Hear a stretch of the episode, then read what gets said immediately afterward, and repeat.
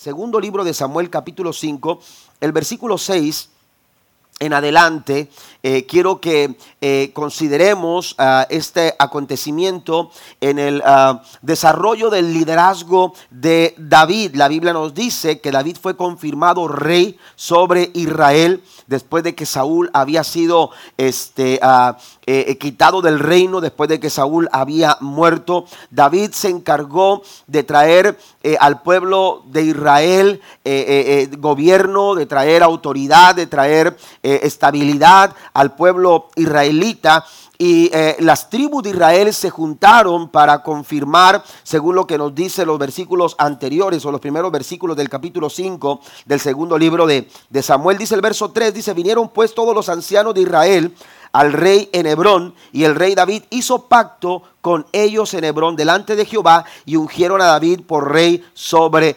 Israel. Y ahora en el verso 6 la Biblia nos dice entonces, después de haber sucedido lo anterior, después de que David fue proclamado rey sobre todo Israel, la Biblia nos dice entonces marchó el rey con sus hombres a Jerusalén contra los jebuseos que moraban en aquella tierra, las cuales hablaron a David diciendo, tú no entrarás acá, pues aún los ciegos y los cojos te echarán. Queriendo decir, David no puede entrar acá. Pero David tomó la fortaleza de Sión, la cual es la ciudad de David. Amén. Hay algunas cosas que yo quiero que consideremos y que me parecen importantes, hermanos, al enfrentar situaciones que ah, se presentan delante de nosotros como imposibles. Todos nos hemos enfrentado a situaciones que parecen imposibles de conquistar, eh, a situaciones que parecen fortalezas, literalmente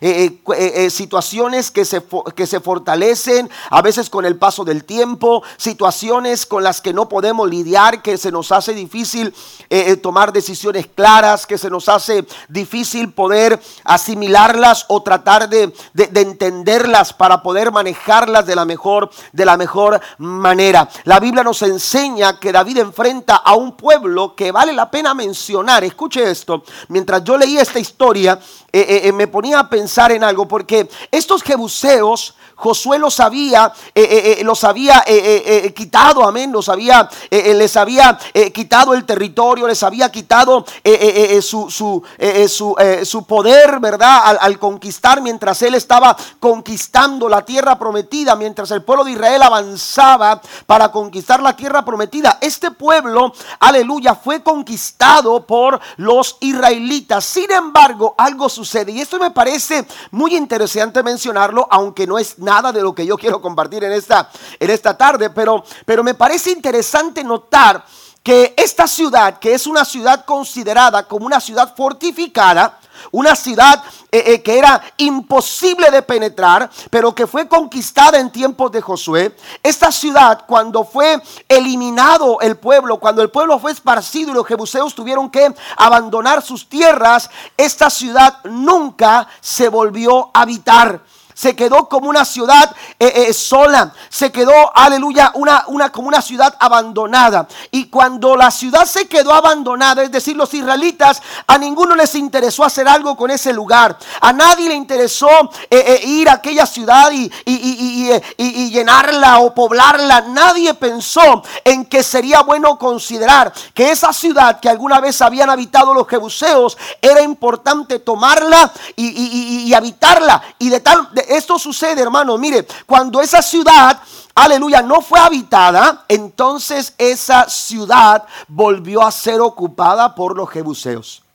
A veces hay áreas en nuestra vida que descuidamos tanto Amén. Que ya hemos limpiado, que hemos hecho a un lado ciertas cosas, pero cuando no las llenamos de lo que Dios quiere que llenemos, hermanos, eh, corremos el peligro de que el enemigo venga y traiga cosas y venga a llenar esas áreas de nuestra vida y nos vengan a traer problemas en nuestro caminar. Era lo que estaba sucediendo ahora con el pueblo de Israel. Los israelitas no tenían por qué, aleluya, tener que lidiar con los jebuseos. Este pueblo no solamente se volvió a resurgir casi de las cenizas, sino que se hizo más fuerte.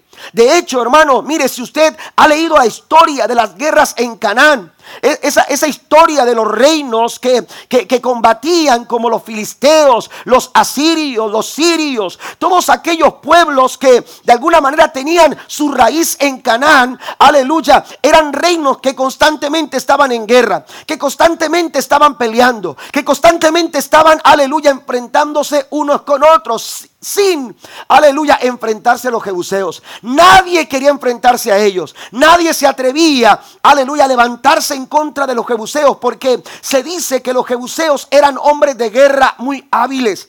Eran hombres, aleluya, que tenían capacidades y tenían, aleluya, habilidades con las armas. De tal manera que, que, los reinos mejor, mejor le sacaban la vuelta. Mejor se hacían a un lado. No, ellos trataban de alguna manera de evitar cualquier tipo de encuentro, aleluya, en, eh, eh, contra, los, contra los jebuseos. Sin embargo, la Biblia señala, aleluya, que cuando David cuando David ocupa el reino o cuando David eh, asume el reino sobre Israel, la Biblia enseguida nos señala que lo primero que hizo fue marchar, aleluya, con sus hombres hacia Jerusalén contra los jebuseos. Ahora, esto era, era eh, estratégicamente, hermanos, importante para el gobierno de David.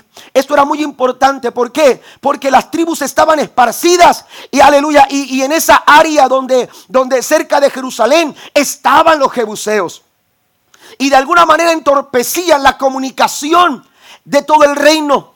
Entorpecían, aleluya, las relaciones entorpecían. Así que había que hacer algo con aquello que se había quedado en el centro del país, en el centro del territorio. Imagínese usted a una ciudad que estaba fortalecida porque estaba construida sobre una montaña. Amén. Usted miraba la ciudad de los jebuseos de cualquier parte de cualquier ángulo, aleluya, era visible. Y, ahí estaba impresionante, ahí estaba intimidando a los que pasaban por ahí. Hay que sacar la vuelta porque ese, lugar es peligroso, porque esa área es peligrosa, porque no podemos encontrarnos con esas personas. Pero la Biblia dice, amados hermanos, que ante tal fortaleza, David decide marchar en contra de ellos. Y mire, yo quiero hablarle de tres cosas que usted y yo tenemos que hacer para poder hacer que esas fortalezas que han venido a querer eh, eh, tomar territorio, que han querido a venir, venir a tomar gobierno de tus pensamientos, que han venido a querer tomar lugar, aleluya, eh, en tu vida de tal manera que no te permiten tomar decisiones sabias, que no te permiten avanzar hacia los propósitos del Señor. Esas fortalezas se tienen que venir abajo. Alguien dice amén. Esas fortalezas sean argumentos, sean pensamientos, sean, aleluya, amenazas de enemigo, sea cual sea la fortaleza que ha querido amedrentarte, esta, esta noche el Señor te dice hay tres cosas que tú tienes que considerar para derribarlas. Porque esa fortaleza que ha interrumpido tu camino se tiene que venir abajo. Alguien le da un aplauso al Señor esta noche. Esa fortaleza no puede seguir en ese lugar. Se tiene que venir abajo. Y hay tres cosas que encontramos en la palabra del Señor, en esta historia, que nos van a ayudar a derribar todo tipo de fortalezas. Primero, la primera cosa que tenemos que hacer es creer a la palabra de Dios. Si queremos derribar fortalezas, tenemos que atrevernos a creer lo que Dios ha hablado en su palabra. David pudo, aleluya, derribar la fortaleza de los jebuseos porque David echó mano de la palabra de Dios. ¿Qué es lo que Dios había, había dicho a David? Qué importante es, hermanos, saber lo que escuchamos. Saber identificar aquellas cosas que nosotros escuchamos. ¿Qué es lo que escucha usted? ¿A quién está prestando usted su oído? ¿A quién está prestando usted la atención? ¿A, quién está disponiendo su corazón? ¿A qué palabras usted está disponiendo su corazón? Aleluya, para poder atender. Aleluya, porque lo que usted escucha determina su nivel de fe. Lo que usted escucha aleluya, determina su nivel de fe. Por eso tenemos que tener mucho cuidado con aquellas cosas que entran por medio de nuestros oídos, por medio de nuestros ojos, aleluya, a nuestro corazón. Porque esas palabras se anidan, porque esas palabras, aleluya, se, se, se, se anidan en nuestro corazón y determinan nuestro nivel de fe. La Biblia dice que es por el oír. La fe viene por el oír. La Biblia dice en Romanos capítulo 10, versículo 17, que la fe viene por el oír, el oír por la palabra de Dios. Aleluya, la fe se alimenta de lo que escuchamos. La fe se alimenta, la, la, clase de fe que nosotros desarrollamos se alimenta de lo que nosotros estamos escuchando. Si lo que usted está escuchando, aleluya, no es sólido, si lo que usted no está escuchando o lo que usted está escuchando no está fundamentado en la palabra del Señor, su fe rápidamente se va a desvanecer. Su fe se va a venir abajo en cualquier circunstancia. Su fe no le va a dar lo que usted necesita para poder, aleluya, atreverse a dar los pasos que usted necesita dar para derribar fortalezas. Pero cuando usted presta su oído a lo que Dios dice en su palabra. La fe, aleluya, que viene por la palabra, nos da la fuerza y nos da la capacidad para poder salir más que vencedores. La fe que viene por la palabra es la fe que Cristo que Cristo describe como una fe que es capaz de mover montañas. ¿Alguien lo cree? Es capaz de mover montañas. Jesús describe la clase de fe que viene por la palabra, aleluya, como una fe, aleluya, que ante ella no hay nada imposible. Jesús dijo a sus discípulos, si, ustedes tuvieran fe como un grano de mostaza, ustedes le dirían a ese monte, monte, quítate de ahí y échate a la mar. Y Jesús dijo, será hecho. Pero Jesús también dijo que esta clase de fe, aleluya, cuando, cuando nos aferramos a ella, la Biblia dice que para el que cree, todas las cosas le son posibles. ¿Alguien lo cree? David echó mano de lo que Dios había hablado aleluya, a su vida. Mire lo que Dios habló a la vida de David. En el capítulo 5 del segundo libro de Samuel vinieron todas las tribus de Israel a David en Hebrón y hablaron diciendo, henos aquí, hueso tuyo y carne tuya somos. Y aún antes de ahora, cuando Saúl reinaba sobre nosotros, eras tú quien sacabas a Israel a la guerra y lo volvías a traer. Además, Jehová te ha dicho. Aleluya, Dios ha hablado David. Y cuando Dios habla, Dios no miente. Y cuando Dios habla, lo que Dios dice es verdad. Sea el hombre todo mentiroso. Todo hombre sea mentiroso, dice la Biblia. Pero Dios es veraz. ¿Cuántos alaban al Señor? En Él no hay mentira. En Él hay verdad porque Él es la verdad. Dios te ha dicho, David y cuando Dios habla, Dios nos habla a través de su palabra, a través de muchas promesas. Y las promesas de Dios son fieles y son verdaderas. Basta que usted las crea.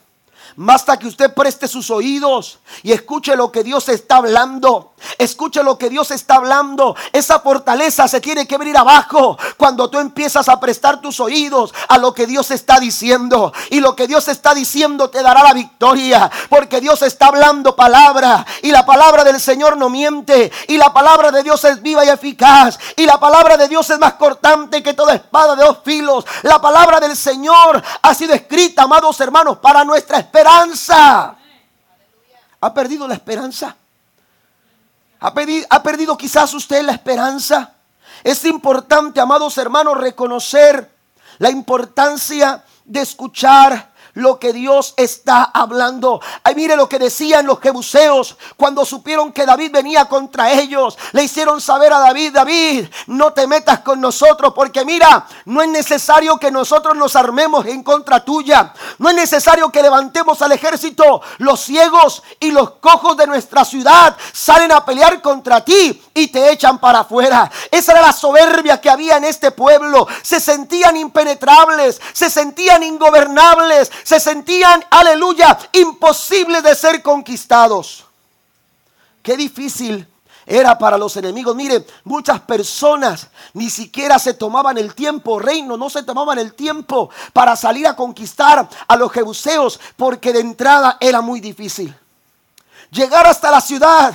Hermanos, era, era difícil porque estaba situada en una montaña, amados hermanos, casi impenetrable. No había maneras, no había formas, cómo llegar hasta donde ellos estaban y después sus grandes muros cómo derribar sus muros. Así que esto hacía complicada la situación. Por eso, por eso la forma de hablar de estas personas. Se sentían tan capaces, se sentían tan inconquistables, aleluya, que se atrevieron a, desafiar a David y a decirle, aleluya, este tipo de cosas. Mire, Satanás, Satanás es, es esa, eh, eh, eh, se pinta solo para intimidar. Él siempre va a utilizar como primera arma la intimidación. Y él va a pronunciar palabras. Si tú prestas atención a lo que Satanás dice, tú vas a retroceder y no vas a conquistar. Por eso yo mencionaba, aleluya, el hecho de saber a quién estamos escuchando. ¿Qué es lo que estamos oyendo? ¿Lo que Satanás nos está diciendo o lo que Dios está hablando a través de su palabra? ¿Qué es lo que estás escuchando? ¿A quién estás prestando ¿A quién estás prestando tus oídos? ¿Por qué? Porque lo que tú escuchas determina tu nivel de fe. El nivel de fe. Las promesas de Dios se alcanzan por medio de la fe. Las promesas del Señor usted las puede alcanzar a través de la fe. Romanos capítulo 15, Versículo 4, mire lo que dice la escritura, que las escrituras fueron escritas para darnos esperanza de que así como los antiguos recibieron las promesas, también será para nosotros. Amén. Estas palabras fueron escritas para que usted y yo tengamos esperanza. Usted y yo podemos mantener la esperanza si nosotros, aleluya, nos aferramos a escuchar lo que Dios está hablando. E, Hebreos capítulo 11, versículo 30 nos dice lo siguiente. Dice, por la fe cayeron los muros de Jericó después de rodearlos siete días. No hubo fuerza, no hubo capacidad militar no hubo, aleluya, que siquiera desenvainar la espada. Nadie tuvo que lanzar una, una, una lanza. Nadie tuvo que tirar una, una flecha. La Biblia dice que las, las murallas de Jericó cayeron por medio de la fe. Den un aplauso al Señor en esta noche.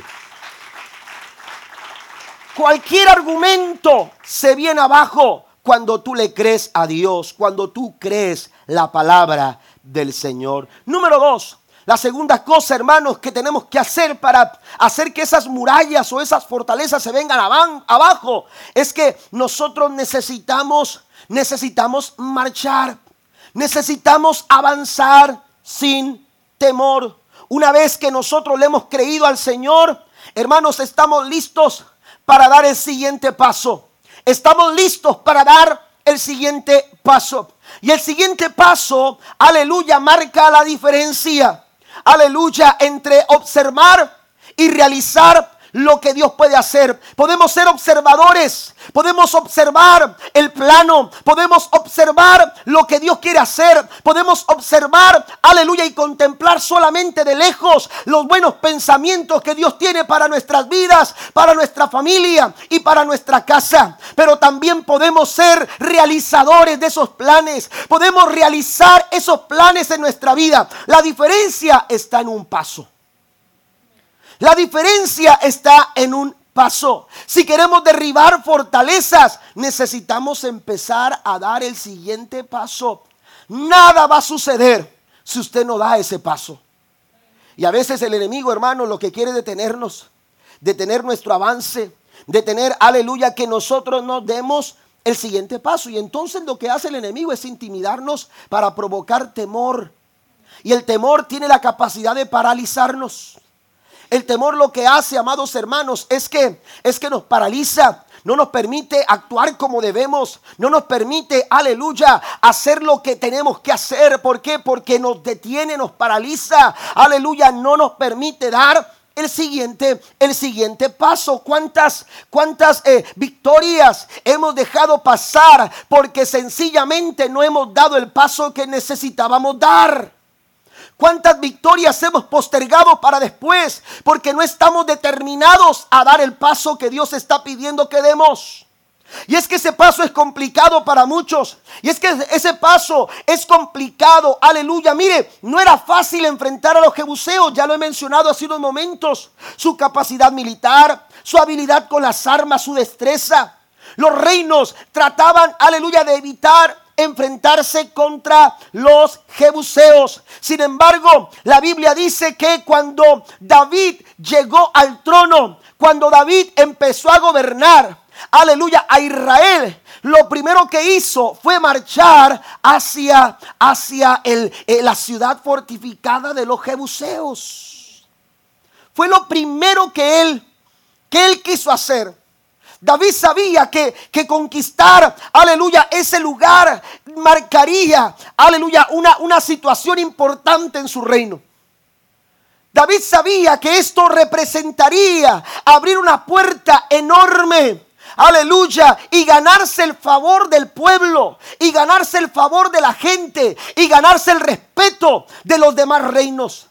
Así que David, David dijo, vamos a marchar. A veces marchar, hermano, se complica.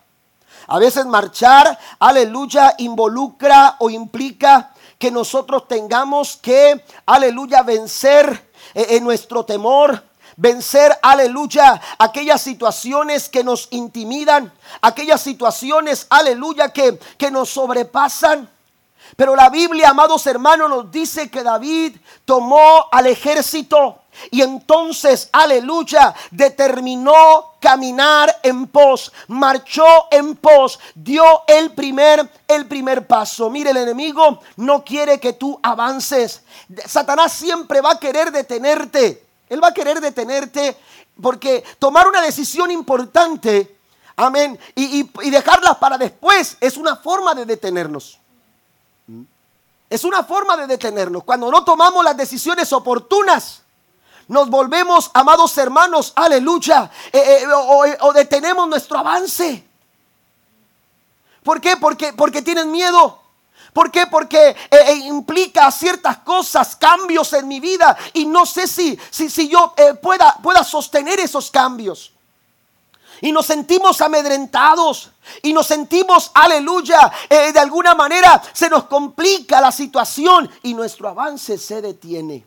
Hay cosas que tú no vas a realizar en tu vida si tú no empiezas a dar el paso como padre, como esposo, en tu trabajo, en la iglesia, en tu ministerio.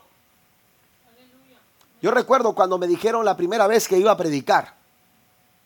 Oiga, primero me emocioné mucho, dije, wow, me voy a, voy a predicar. Ya después que estaba cerquita de predicar, hermano, sentía que las piernas me temblaban. Y, sentía tanto miedo y sentía tanto temor que estuve a punto de decirle a mi pastora, porque la pastora era la que se encargaba del grupo de jóvenes, y tuve, tuve, estuve eh, eh, queriendo decir a la pastora, pastora, eh, ¿por qué no toma el lugar alguien más? ¿Por qué no predica usted? ¿Por qué no predica la hermana Margarita? ¿Por qué no predica la hermana del Castillo? ¿Por qué no predica la hermana Castillo, la hermana Irma? Oiga, y empecé a buscar algunas soluciones y empecé a ver qué hago. Y de pronto decía, pero ¿cómo si preparé dos mensajes? Porque eso fue mi, mi primera predicación mi primera predicación, yo dije, bueno, voy a predicar este, no voy a predicar esto. Y, oiga, preparé dos mensajes y dije, bueno, eh, tengo dos mensajes, voy bien. Eh, yo, yo, así entendía las cosas. Yo tenía 16 años, imagínense. Eh, este, yo así entendía las cosas. Bueno, este, ya voy listo, pero cuando estaba ahí, hermano, ya que me subí al púlpito, ni uno ni otro hablé y no sé qué cosa hablé. Yo creo una mezcla de las dos. Pero el miedo, el miedo me quería detener.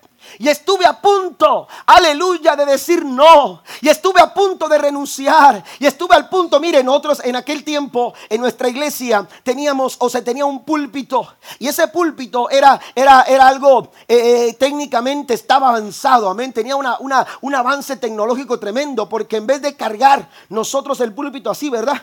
¿Se acuerdan aquellos púlpitos enormes que teníamos en las iglesias? Este, y, eh, para que cupiera todo, ¿verdad? Y entonces, oiga, en vez de ir con el púlpito así, eh, le pusieron eh, rueditas abajo. Oiga, y era, y era de, de la más así, y, llevábamos el púlpito para todas partes. Pero yo cuando subo, hermano, siento que el púlpito se va. Cuando doy el primer paso sentía que el púlpito se iba y el púlpito caminaba como que le habían puesto motor. Yo era el que estaba temblando.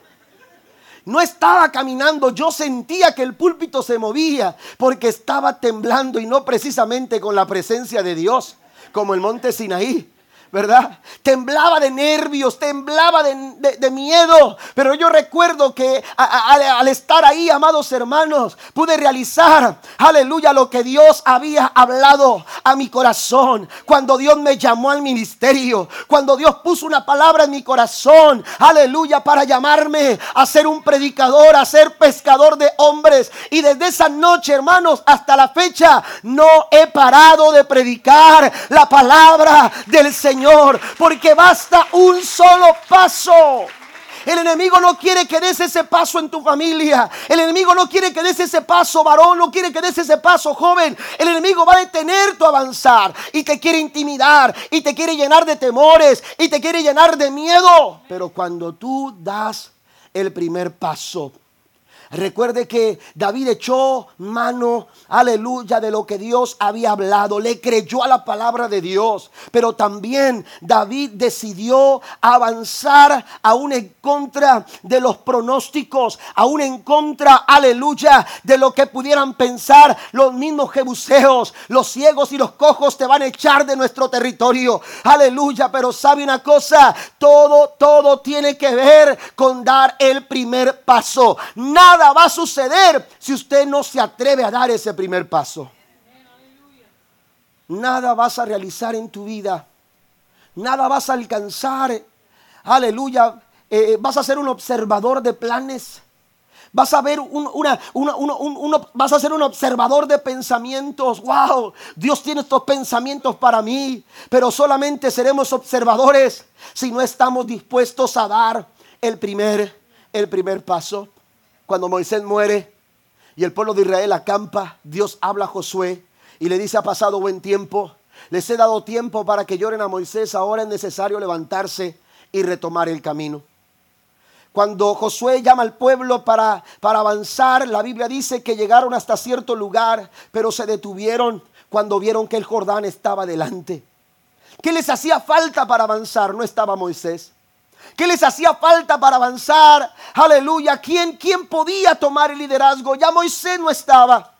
No estaba, aleluya, Moisés con su vara. No estaba Moisés, aleluya, con su liderazgo. No estaba Moisés con sus capacidades. Aleluya, porque cuando las cosas se complicaban, Moisés sabía lo que tenía que hacer. Cuando el, el mar estuvo delante, Moisés estuvo ahí, aleluya, para ser guiado por Dios y hacer que el mar se abriera en dos. Cuando no teníamos, aleluya, eh, eh, eh, cuando pasábamos por tiempos complicados, Moisés estaba ahí para ayudarnos. Aleluya, Moisés estaba ahí para alentarnos, pero ahora Moisés no estaba, estaba Josué, pero de pronto las personas decían, aleluya, ¿será que con Josué podamos hacerla? Dios tuvo que hablar a Josué y Dios le dijo a Josué, aleluya, mira Josué, yo te he dicho que como estuve con Moisés, ahora voy a estar contigo. Y entonces Josué le crea a Dios y Dios le dice a Josué, prepara a los hombres y prepara a los sacerdotes que tomen el arca porque no se pueden quedar aquí.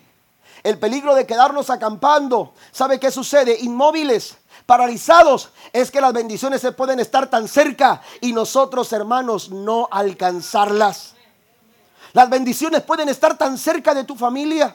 Las bendiciones pueden estar, la realización de la promesa de Dios para tu cuerpo de ser sano, pueden estar tan cerca, pero si tú no das el primer paso, ese milagro no va a suceder. Y entonces Dios le dice a Josué, dile a los sacerdotes que marchen.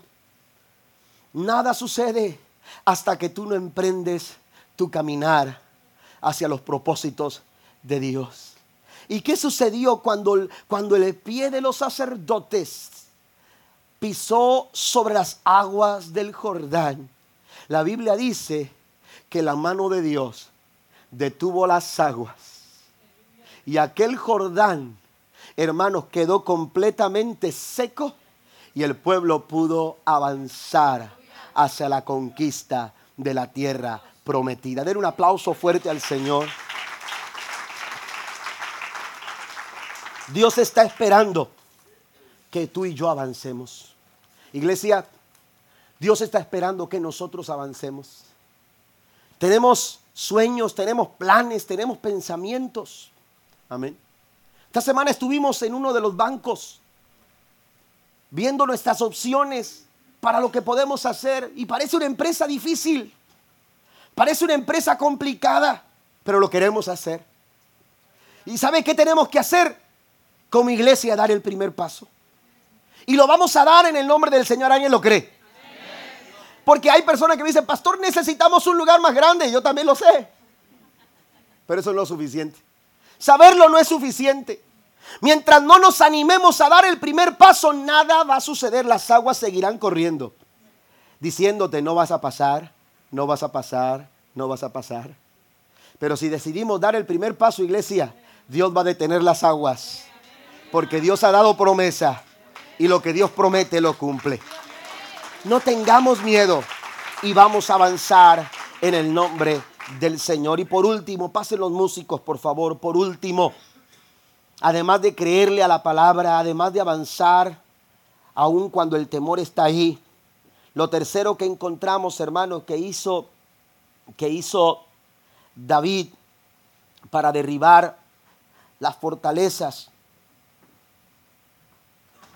Lo tercero que encontramos, amados hermanos, es que, que David David reconoció la presencia de Dios sobre su vida. Esto es sencillo quizás para algunos. Pero Jesús por alguna razón les dijo a sus discípulos en San Juan capítulo 15, ustedes tienen que entender algo.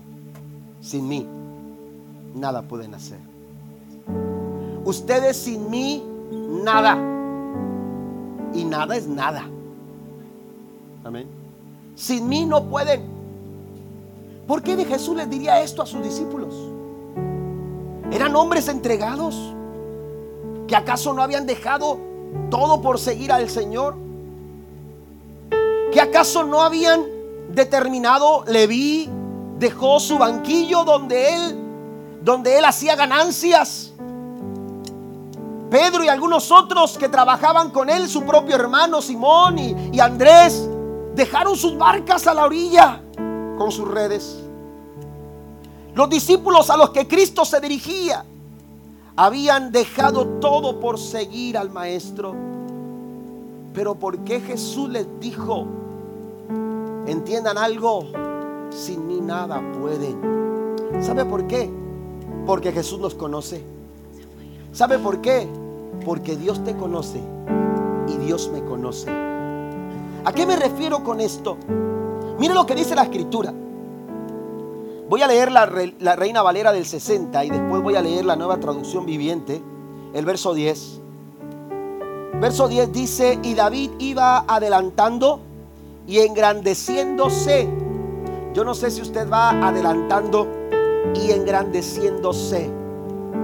Pero hace años, hermanos, llegamos con muchas carencias de muchas formas, pero hemos ido adelantándonos y hemos ido engrandeciendo la obra del Señor en este lugar. Pero Dios nos habla que si queremos derribar fortalezas, tenemos que guardarnos, guardar nuestros corazones, iglesia, guardar nuestros corazones, liderazgo, liderazgo, líderes, guardar nuestros corazones, amado hermano guardar nuestro corazón y reconocer que sin el Señor no somos nada. De que sin Dios no podemos. Si hemos llegado hasta aquí es porque Dios ha estado con nosotros. Si no hubiera estado Dios con nosotros, hace años este lugar se hubiera cerrado. Hace años este lugar no estaría, aleluya, abierto. Pero Dios ha estado con nosotros. Porque esto no es de los hombres. Porque esto no se trata de lo que yo puedo, lo que usted puede hacer. Esto, amados hermanos, tiene que ver con el favor y la gracia de Dios que ha estado a favor nuestro. La Biblia dice que David comenzó adelantándose y aleluya, engrandeciéndose. Yo le decía hace unos momentos que conquistar la ciudad de los jebuseos, estratégicamente hablando, amados hermanos, era una puerta enorme. Era una puerta grande. David entró. Oiga, David tenía esa peculiaridad. David sabía cómo entrar a las multitudes. Oiga, cuando derriba a Goliat, le cantaban, aleluya, Saúl venció a sus miles, pero David venció a sus diez miles. Aleluya, imagínese ahora conquistando, ya los tribus habían confirmado su reino y ahora aquel pueblo que parecía impenetrable fue derribado, fue conquistado y fue destruido. David iba adelantándose, iba siendo engrandecido. Esto, amados hermanos, pudo haber abierto la puerta para la soberbia en el corazón. Pudo haber abierto la puerta, aleluya, para el orgullo. Pero note lo que sigue diciendo el verso 10. Y Jehová Dios de los ejércitos estaba, estaba con él. David se hacía cada vez más poderoso, dice la nueva traducción viviente. Porque el Señor de los ejércitos celestiales estaba con él. Estaba con él. Si queremos derribar fortalezas y argumentos y pensamientos que se levantan en nuestra contra Necesitamos, hermanos, romper, aleluya, la soberbia, romper el orgullo y mantener la humildad del Espíritu en nuestros corazones, porque somos humanos. Jesús le dijo a los discípulos, sin mí nada podéis hacer. Nada se puede si no contamos con la aprobación de Dios. Nada se logra si Dios no va con nosotros. David tenía que reconocerlo todo el tiempo. David tenía que reconocerlo a cada momento. David tenía que reconocerlo, aleluya, cada paso que él daba, en cada decisión que él tomaba. Él necesita, necesitaba reconocer su necesidad de Dios, porque no hay de otra manera. No hay de otra manera. El apóstol Pablo escribe en su segunda carta a los Corintios. Vaya conmigo, por favor, ya estoy terminando. Segunda carta a los Corintios, capítulo 10, versículo 3 en adelante. La Biblia nos dice, aleluya, capítulo 10 de Segunda Corintios, capítulo 10, eh, verso, verso 3, dice, pues aunque andábamos en la carne, no militamos según la carne, porque las armas de nuestra milicia no son carnales, sino poderosas en quién. Poderosas en quién. Dígalo con toda libertad. Poderosas en quién. Poderosas en Dios. ¿Para qué? Para la destrucción de fortalezas. Aleluya, derribando argumentos y toda altivez que se levanta contra el conocimiento de Dios y llevando cautivo todo pensamiento a la obediencia a Cristo tengamos cuidado con la soberbia. Tengamos cuidado con el orgullo. Tenemos que romper esta humanidad. Jesús le dice a sus discípulos, sin mí nada podéis hacer porque el Señor conoce nuestra humanidad. Y esta humanidad y este y esta y esta este recipiente de barro a veces aleluya se crece, se enorgullece se llena de soberbia. Apenas empezamos a salir adelante, apenas empezamos a, tener logros y comenzamos, aleluya, a, a llenarnos de soberbia. Por eso Jesús le recuerda a sus discípulos, sin mí nada podéis hacer. La Biblia dice, amados hermanos, que el orgullo, el orgullo va delante de la destrucción y la arrogancia llega antes de la caída.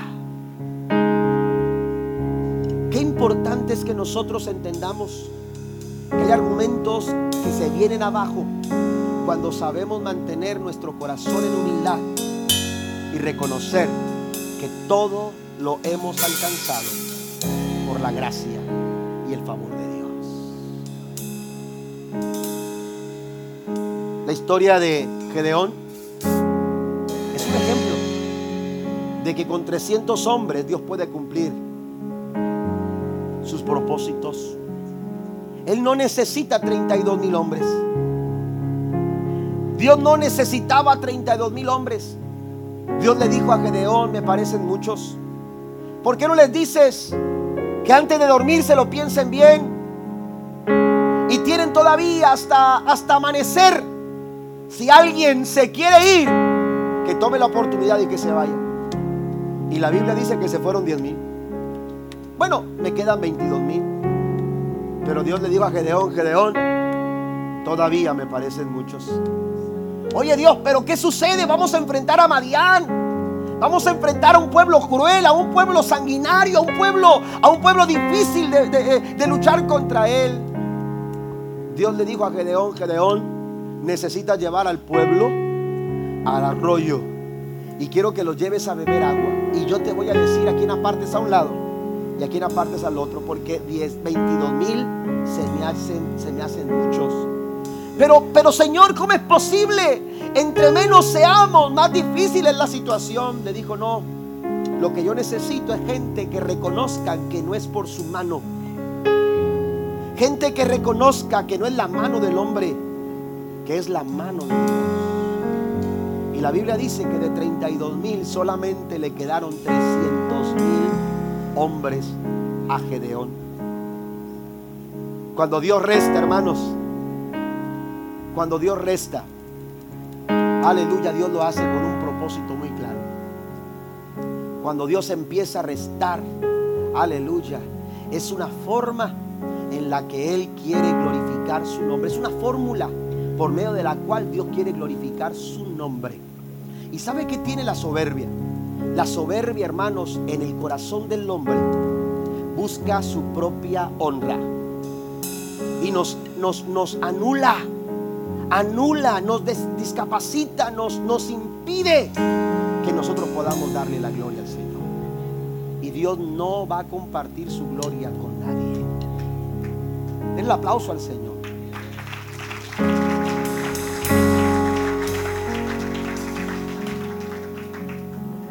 El Señor nos dice, hermanos, en su palabra, que sin Él nada podemos hacer. ¿Sabe qué es lo que tuvieron que hacer los 300 hombres? La Biblia dice que Dios le dijo a Gedeón, Gedeón distribúyelos en grupos de 100, pero dales trompetas, dales cántaros y eh, eh, eh, antorchas, ponlas dentro de los cántaros. Y la Biblia dice que cuando cuando, aleluya, Dios le dijo a Gedeón que diera la voz de guerra, la Biblia dice que en ese momento las instrucciones eran que habrían de sonar la trompeta. Y al sonar de la trompeta, el pueblo se disponía, o el ejército de 300 hombres, se habría de disponer, hermanos, a levantar sus cántaros. Cuando los cántaros estaban en posición, había que golpearlos hasta romperlos. Y cuando el cántaro se rompe, la llama, hermanos, en la noche, en aquella noche de conquista fue suficiente para alarmar a los marianitas y correr en medio de todo ese de esa confusión, sacar sus espadas y matarse los unos a los otros. Ese pueblo, hermanos, se acabó ellos mismos. ¿Sabe por qué? porque la gloria no es para el hombre, la gloria le pertenece a Dios.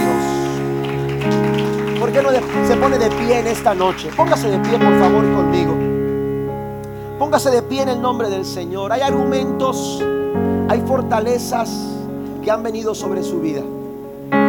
Que, que el Señor está diciendo en esta noche, es el momento de derribarlas. Es el momento de destruirlas. Quizás algunos de ustedes han pasado cerca, pero las han evitado. Quizás algunos de ustedes han pasado por ahí, pero las han visto y cada vez que las ven se han intimidado y han dicho, es difícil de escalar, es difícil de penetrar, es difícil de conquistar. Pero el Señor nos ha dicho en esta, en esta noche que pueden ser conquistadas. ¿Alguien lo cree? Yo no sé cuál sea esa fortaleza. Yo no sé cuál sea esa fortaleza, pero Dios en esta noche quiere darte las armas. que tú necesitas para poder